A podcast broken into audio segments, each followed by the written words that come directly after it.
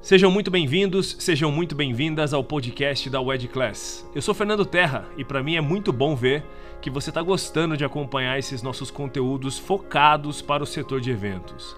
Aqui a gente vai discutir as estratégias para você que é fornecedor de eventos alavancar suas vendas através do marketing digital e estratégias específicas do nosso setor. E não se esqueça de acompanhar os nossos conteúdos também no YouTube, no Instagram, no Facebook e no Telegram. É só pesquisar por Wed Class. Ah, e se você quiser receber conteúdos semanais exclusivos, é muito fácil. Se cadastra no nosso site wedclass.com.br. E agora com vocês, o podcast WED Class. Para uma confeiteira, para um confeiteiro, para um fornecedor, um empreendedor se diferenciar da concorrência, quais são suas principais dicas e sacadas aí para não se colocar no mesmo patamar ou no mesmo degrau que está todo mundo no mesmo balaio?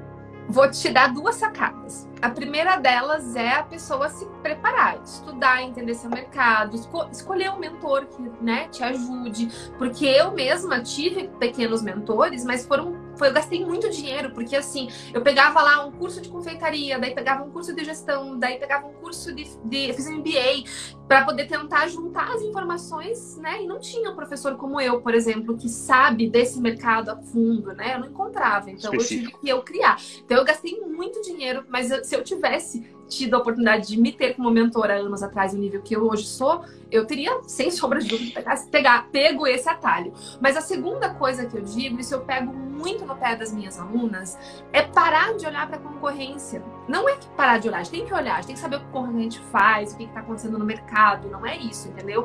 Mas é parar de se comparar com o concorrente. Porque quando a gente se compara com o concorrente, a gente se assusta. Especialmente quando o concorrente está à frente. Então, por exemplo, quando eu comecei aqui em Curitiba, tinha umas seis, sete confeiteiras de casamento. Agora, sei lá, deve ter umas 200, nem sei quantos, tem muita gente. Mas assim, top, aquelas que se destacam, que tá na boca dos noivos, deve ser 15, não deve ser mais do que isso, tá? E essas confeiteiras de casamento, tinha lá confeiteiras que, meu, já trabalhavam pra caramba, já tinham anos de mercado. Eu pensei, cara, eu nunca vou entrar nesse mercado, porque é delas, né? E aí, se é delas, como é que eu vou entrar? Só que daí eu entendi que se eu olhasse para mim e não para elas, eu poderia ter uma chance.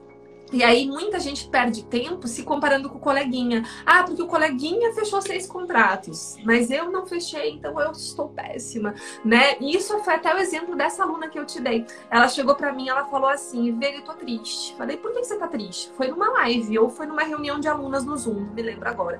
E ela falou: "Ah, porque, enfim, eu comecei o curso em agosto com você e eu só fechei seis contratos até agora".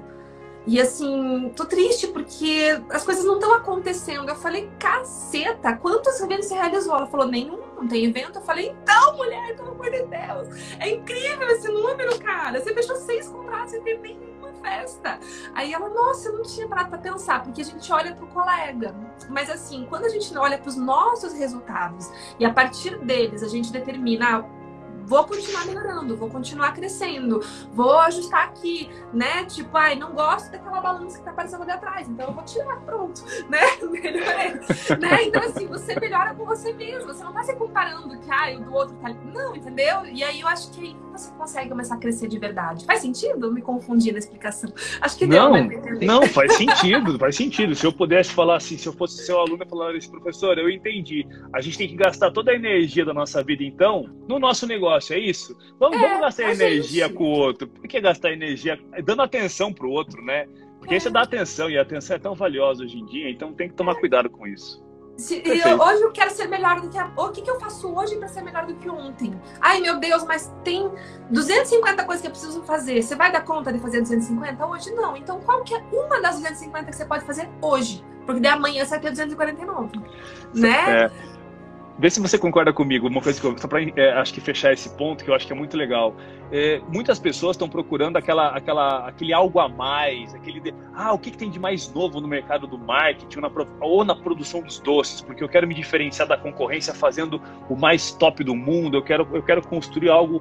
E aí a pessoa começa a esquecer do básico. E eu acho que assim, a grande sacada para mim, para se diferenciar da concorrência, Primeiro ponto, eu acho que é o que você falou, gastar energia, investir a energia que você tem em você mesmo, no seu produto, na sua, no seu racional, você constrói o teu produto, o, tua, teu ato de venda, mas é o básico também. Como as pessoas esquecem do básico, primeiro, qualidade, eu, eu, eu, eu não acho que tem que ter uma pessoa alertando profissionais, empresários, olha, tenha qualidade no seu produto.